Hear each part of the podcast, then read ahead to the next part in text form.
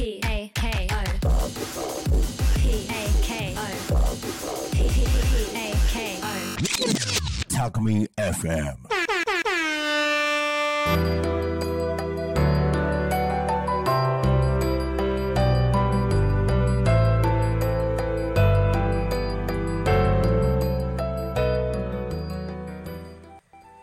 かなりのリカボンクラブこんにちはサイエンスライターの富山かなりです。この番組では、理科好きの私がぜひあなたにも読んでほしい本を毎週一冊ご紹介いたします。ご紹介する本のジャンル、発売時期、書籍やムック、雑誌といった形態にはこだわりません。面白い。あなたにもぜひ読んでほしい。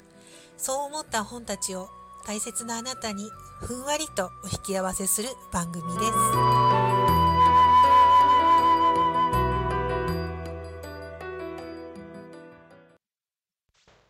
こんにちは。サイエンスライターの富山かなりです。第11回目の本日は、世界的に有名な科学誌、ネイチャー創刊当時のあれこれを紹介した本を取り上げます。タイトルは、150年前の科学誌ネイチャーには何が書かれていたのか。2019年7月25日に初版が発行されています。出版社はベレ出版。定価は1500円。消費税込みで1560円です。この本の著者は科学ジャーナリストの滝沢美奈子さんで、えー私も所属している日本科学技術ジャーナリスト会議の副会長も務めていらっしゃいます。えー滝沢さんはこう積極的に科学情報の普及に努めていらっしゃって、まあ著作もそうですし、それからたくさんの取材記事などで一般の方にも、それから専門の方にも、えいろいろな情報を提供されています。2005年の春には、有人潜水探査船の深海6500に乗船した経験もあるそうです。今回この本をご紹介しようと思った理由には、何事にも始まりはあるということで、現在はね、もう世界的な経緯となったこうネイチャー誌なんですが、これにもやっぱり始まりがあったわけで、で、ちょっとそこには興味があるなと思って選びました。横書きで構成されていることと、あと親切な丁寧な解説がついていて、とても読みやすい一冊だったなと思います。え特にですね、まあ、ネットがなかった時代というか、通信手段がお手紙しかなかった時代の科学者だったり、科学愛好家であったり、といった人たちのやりとりがどんな風だったのか、で、その時、この雑誌はどんな役割を持っていたのかということも、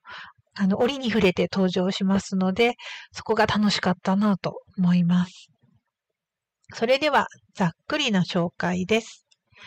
えっ、と、序文の他に全8章の本文プラスおまけということで、あの、日本に関する情報もたくさん載っているので、やっぱり親しみある名前があるだけで気分が違いますよね。紙面の方は横書きと、それからゆったりとした構成、あとタイトルも大きな字で、これがタイトルです。これが本文ですってわかる感じになっていて、迷わず読めます。混んでる電車でも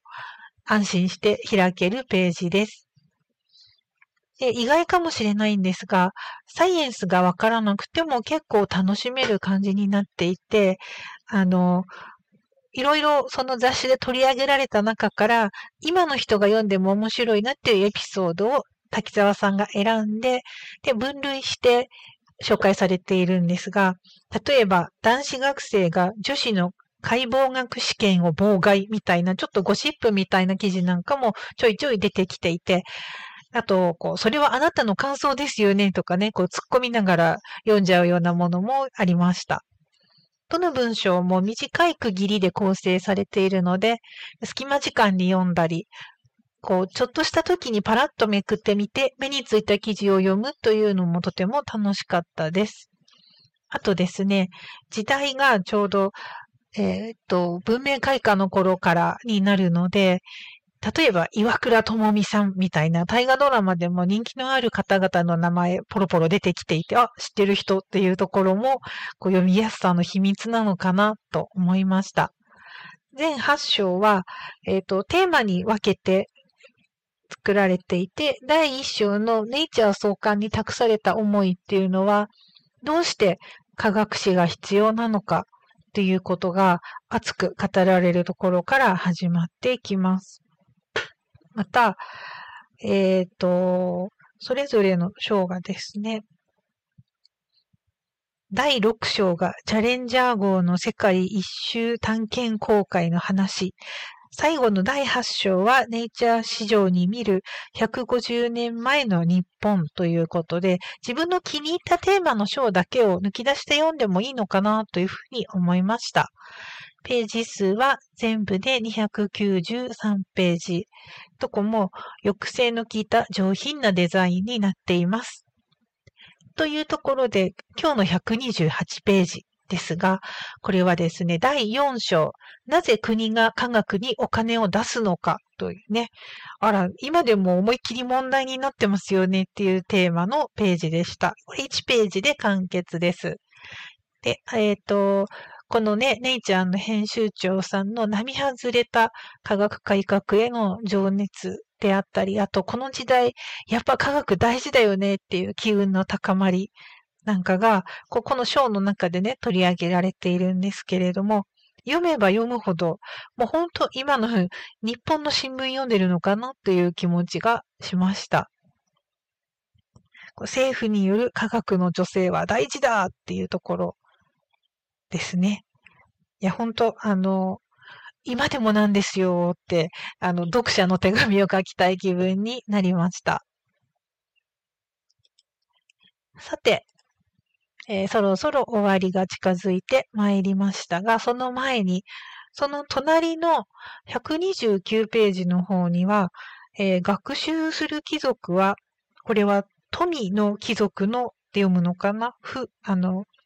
大富豪とかの富ですね。富の貴族の3倍と書いてあって、あの、貴族階、貴族階級の人たちがこぞってサイエンスを勉強していたこと、それから複数の、まあ、今でいう学会に所属していたことなんかが紹介されていました。ここのタイトルの読み方と意味が今一つ私消化できないまま終わってしまったので、この後著者の滝沢先生に問い合わせをしてみようかなと思います。さて、エンディングとなりました。来週はこちらのクラファンのお礼ということで始まったこの番組ですね。こちらの最終回となりました。3ヶ月あっという間ですね。えっ、ー、と、最終回ということで、やっぱりタコ町に関係のあるテーマがいいかなと思って本を選びました。えっ、ー、とね、こちらが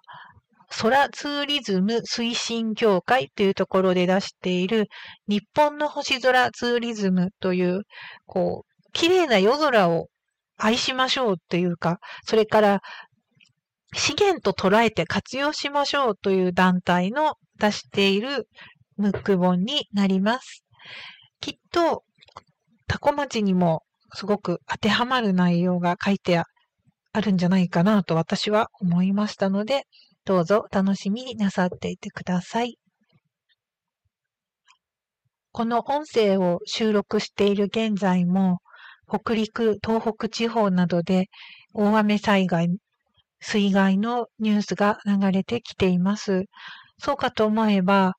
私は東京に住んでいるんですが、太平洋側の地域だと、これまでにない異常な暑さみたいなことも同時に伝わってきます。本当に災害に遭われた方、体調を崩された方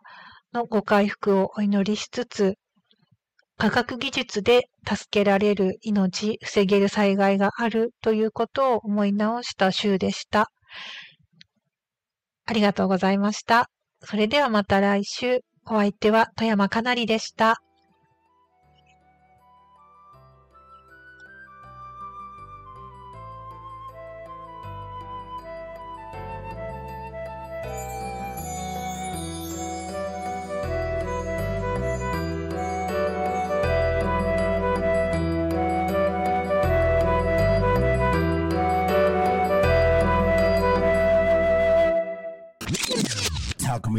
FM